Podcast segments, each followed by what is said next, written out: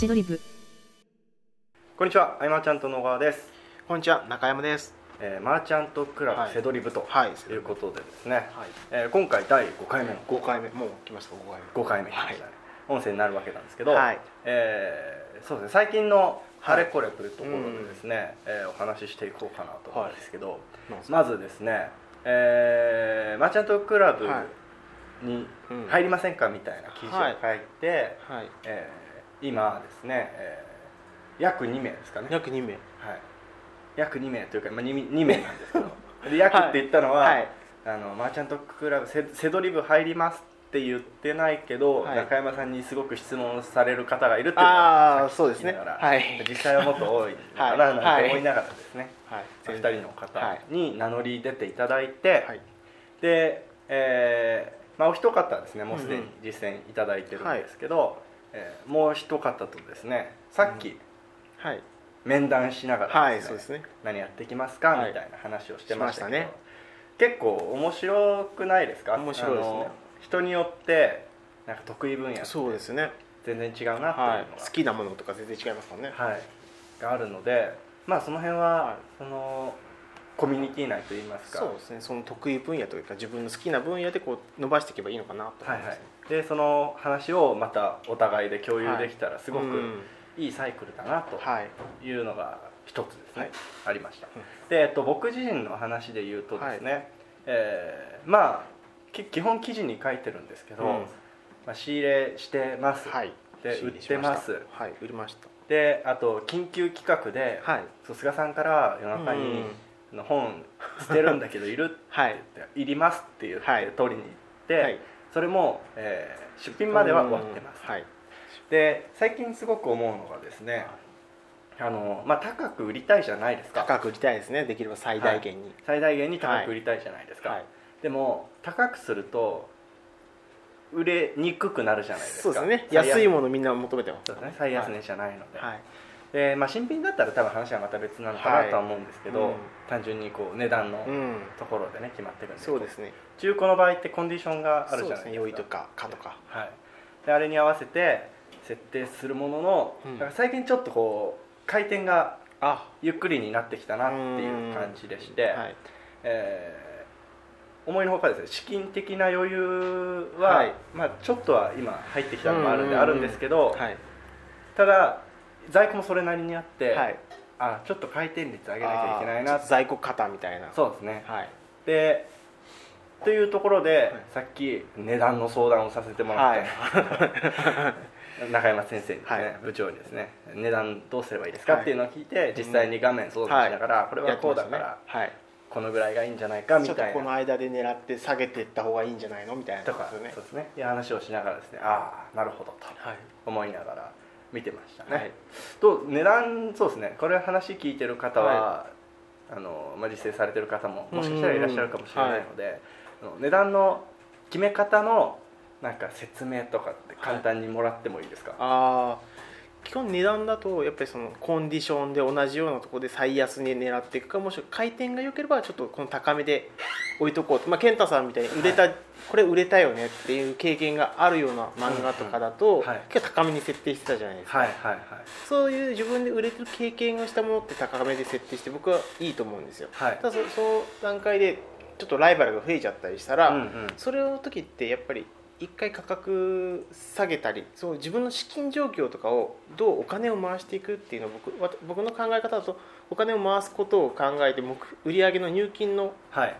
目標を先に立てちゃってああなるそこに意外に当てていくっていうのを、考えますね。だから結構うんあこれ高めでもあともうちょっと待てば売れるなって思ってもはい。あーこれ先にお金に変えちゃった方が後々次の資金になるなと思えばうん。売っちゃいますし、逆に今回は入金が結構あるからはい、逆にこれはまだ待ってもうどうせ上がるから、うんうん。じゃあちょっと寝かせておこうかなと、まあ、先ほど、まあ、サッカー系だとちょっと高く売れるんじゃないかみたいな、はいはいはい。冬の選手権とかあるじゃないですか、はいはい。す夏は甲子園があってそれで上がるみたいなのありますし、映画化されるのを待つとかもあるじゃないですか,、うんうんうんそれで待てる資金があれば待つ戦略を取ってもいいのかな。なるほどですね、はい。確かに。そうなんですよ。だからあのーすごくはいじっくりじっくり回し始めちゃった。そうですね。じ結構結構待ってるなと思いました。ねはい。ではい。そうですね。その待ってる間もあれだったんで僕は僕でですね、はい。あのセット本セドリのやり方をまず別途まとめて まとめてました。時間に当ててたんですけど。すごいきっちりまとめてすごいなって思いました。まあ、それはあれです。当然、はい。あのセドリ部の中のはい。方では、えーまあ、ラフ案はもう上げてますけど、あはいね。きっちりしたやつもちょっと上げてくる、はいであれはあれでなんかいいコンテンツだなとうん。自分でもいいと思います。思うので。わかりやすいです。しはい。まあ、それはですね、はい。やっていたりするんですけど、うん。なのでここ最近はですねはい。まず実際は、えー入金待ちみたいになってたので そうですね。はい。あのあんましはい。はい。仕入れとか行っておらず、コンテンツ作ってますコンテンツ作ってましたっていうのが実は最近、はい。そう。だから記事もあまり書いてない。んですけど、はい売れてないからね言ってないから書くことはないんですけど。っていう感じだったりするんですよね、はい。でそうですね。この前の第4回の音声の時に、まあ、その中古のジャンク品もいいんじゃないかとはい。言っていただいてから、はい。あれから仕入れには何回か行ってるんですけど、はい。でまあ改めて、はい。えー見てたんですよ。うんうん。でどどこを狙っていこうかなというところで、結構うん。大変そうだなと思いました、えー というのは気づきましたか？はい。あのーまあ、直すのはもちろんそうなんですけど、ジャンクって言ってもそれなりに金額するじゃないですか。ああ高いやつは高いです、まあ、全部が500円で売ってるわけじゃないですけどね。わはい。であ結構高いなっていうの、はい。っていう思ったのと、はい。あと漫画本ってはい。普通に買ったことがある人って多いと思うんですよ、うん。だから仕入れに対しての衝撃あ全然なかったんだなっていうことを改めて気づくことができたんですよ、はいはいはいはい。で例えばジャンク品でうん自分が全く使ったことのないうんなんか機械が500円だとしても、うんなんかちょっと躊躇しちゃう自分がいて。確かにそうですね。これどうなのかな？そうそう 漫画本だと分かりやすいじゃないですか。そうですねわかりやすいですね。はい、で、えー実際に売れたし、はいもう経験があるのもそう。本当に仕入れに対してのハードルが全然確かに。低くて、はい。例えば一気に50冊5000うんうんうん。円ポンって仕入れるのも何も抵抗もないんですけど、うんうんうん。ジャンク品で1980円のよくわかんない機械とか ちょっとハードル感じちゃうんですよね。そうですね。それよくわかんないけど家に直せなかったら置いとかなきゃいけないですよね。とか考えるとあって思って、はいそういう意味でもはい。セット本で始めるのって僕結構ありだな。そうですね。思ってたりする馴染みがありますもんね、いやけあのそうです。僕はまだ経験ないですけど、はい。そう中山さんに聞きたかったことが、はい。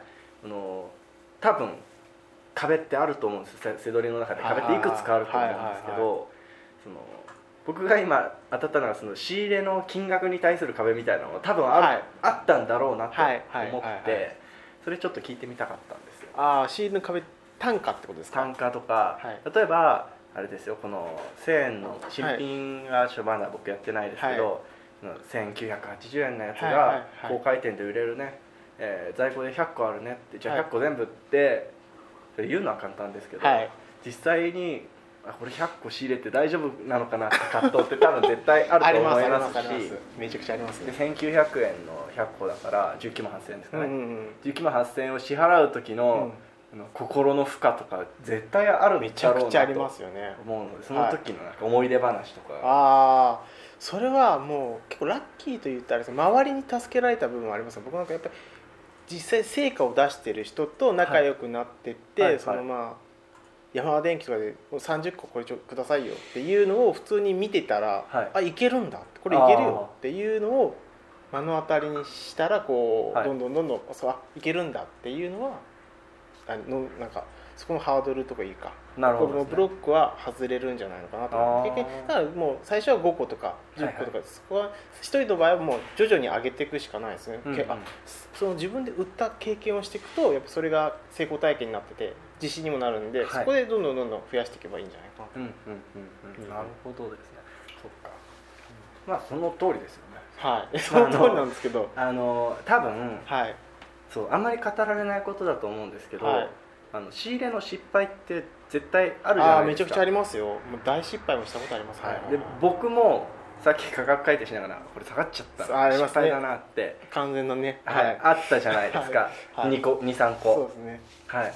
なのでそれ場合ってあのなんていうんですかね、はい。えーよく投資とかで例えられますけど損が出ちゃったやつを、はい。はい。はい。もう上がるまでずっとこう待って塩漬けしちゃうみたはい。いな、はい。はいあのでもそのそれってでもある意味で資金効率的に言ったらすごい結構な損失じゃない損ですか。失大損失ですよ、はい、動けなくなっちゃうので、うん。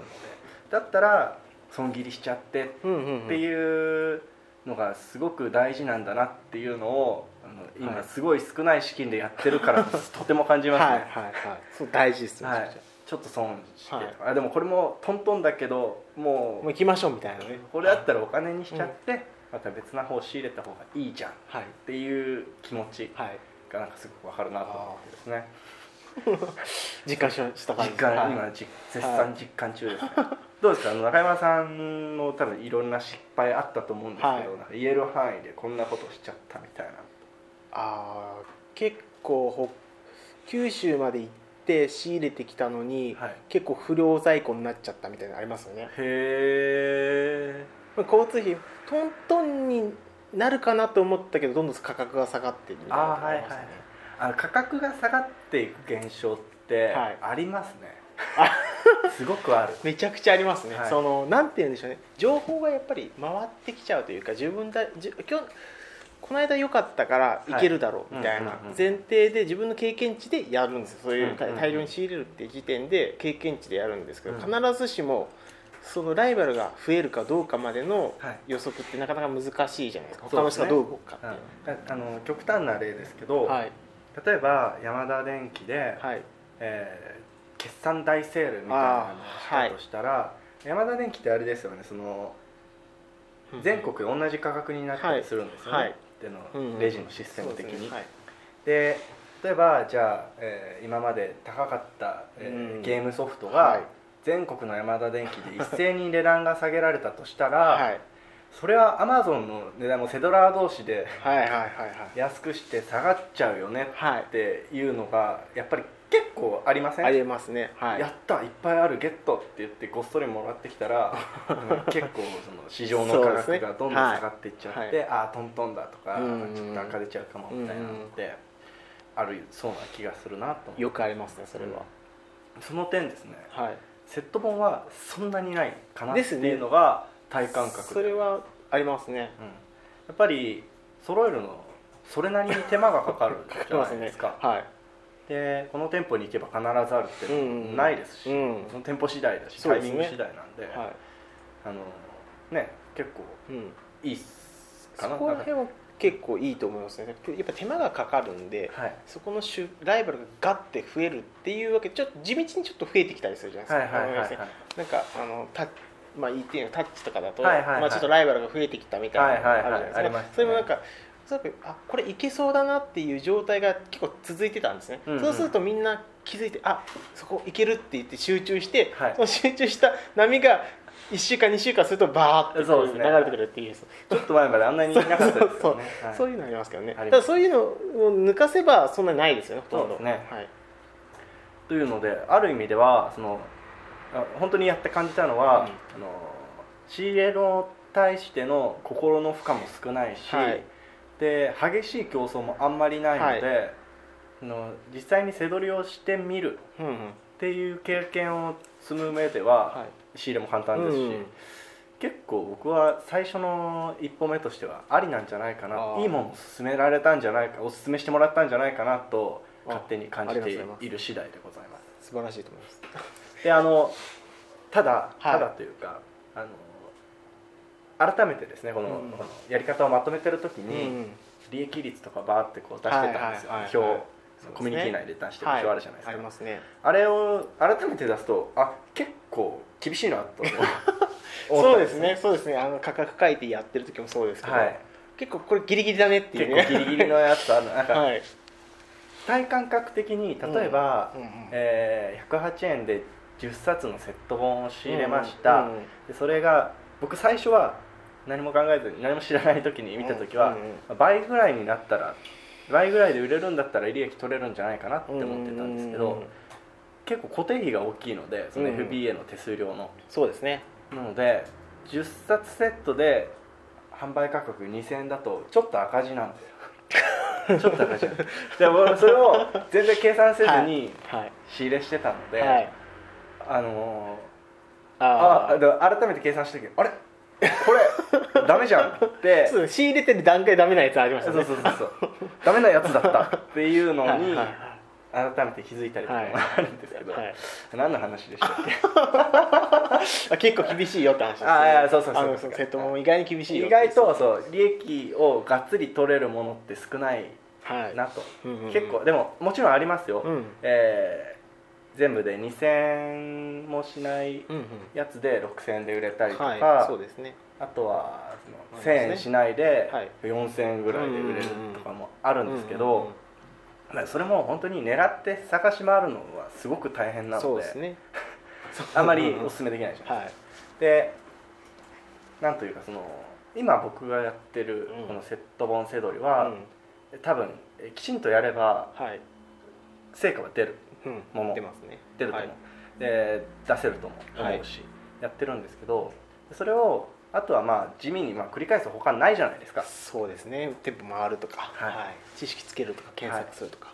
なのでまあちょっと時間かかっちゃうかなっていうのははい、ありますけど、はい。まあでもそれを覚えて身につけた上で、うんうん。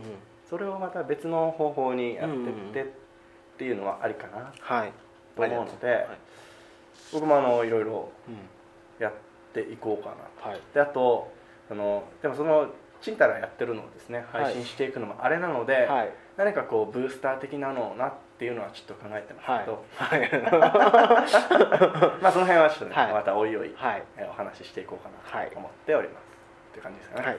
え今いい時間になったんですけど本当ですか。なんかありますかいやなんかやっぱ健太さんすごい頑張ってるなっていう。